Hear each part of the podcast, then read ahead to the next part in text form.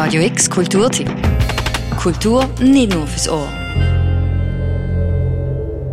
Der Ausstellungsraum ist dunkel, die Wand schwarz.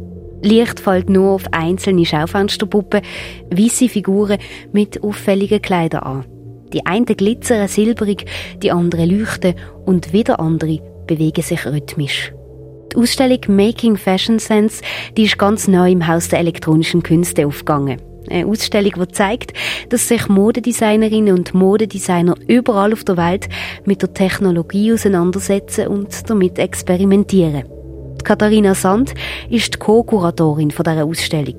Sie ist seit Jahren selber in der Modebranche daheim und hat beobachtet, dass viele Designerinnen und Designer neue Sachen ausprobieren.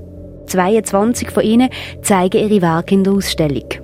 Ich glaube, alle haben einen experimentellen Ansatz und man kann eigentlich in der Gesellschaft nur etwas verändern, äh, wenn man experimentiert.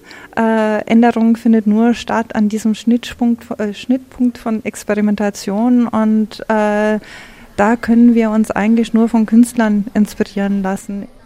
Zwei Ansätze haben die Künstlerinnen und Künstler für diese Ausstellung verfolgt. Die einen, die probieren aus, wie man moderne Technologie mit ganz normalen Kleidern kombinieren kann. Also zum Beispiel Giulia Tomasello. Sie hat eine Unterhose für Frauen entworfen. Die Unterhose sieht auf den ersten Blick wie eine ganz normale Unterhose aus. Aber sie kann den pH-Wert der Vagina messen. Also herausfinden, ob unten alles in Ordnung ist. Und es geht um Self-Care und eigentlich ist es ein feministischer neuer Ansatz für Modetechnologie. Anders als Giulia Tomasello, wo die Unterhose entworfen hat, zeigt die Ausstellung Making Fashion Sense im Haus der elektronischen Künste auch, wie verschiedene Künstlerinnen und Künstler mit der Technologie experimentieren. So steht im Herz der Ausstellung eine Schaufensterpuppe, wo ganz ein spezielles Kleid anhat.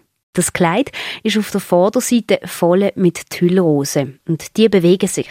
Eingebaut sind nämlich ein Haufen Sensoren. Die Sensoren, die reagieren auf die Besucher.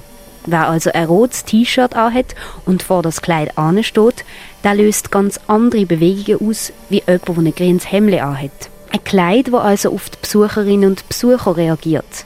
Das Kleid, das hat die Künstlerin Yin Gao entworfen.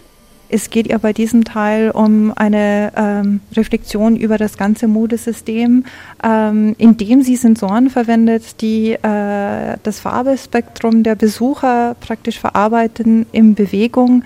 Und so stecken hinter den einzelnen Kleidern große Gedanken über die Modeindustrie von jungen und älteren Künstlerinnen und Künstlern. Auch wenn die meisten Kleider, die man in der Ausstellung sehen kann, nicht für den Alltag gedacht sind, sie regen einem zum Denken an ich hoffe, äh, wie jede schöne Ausstellung, dass ähm, sich auch der Gedankengang der Besucher verwandelt oder ändert durch einen Besuch, so genau äh, wie wenn man sich in einer Umziehkabine auch verwandelt und eine neue Identität anprobieren kann. Sagt Katharina Sand, die Co-Kuratorin der Ausstellung Making Fashion Sense. Die Ausstellung die gibt einen Einblick darin, wie man die moderne Technologie mit Mode kann verbinden kann und wie viele Möglichkeiten das bietet.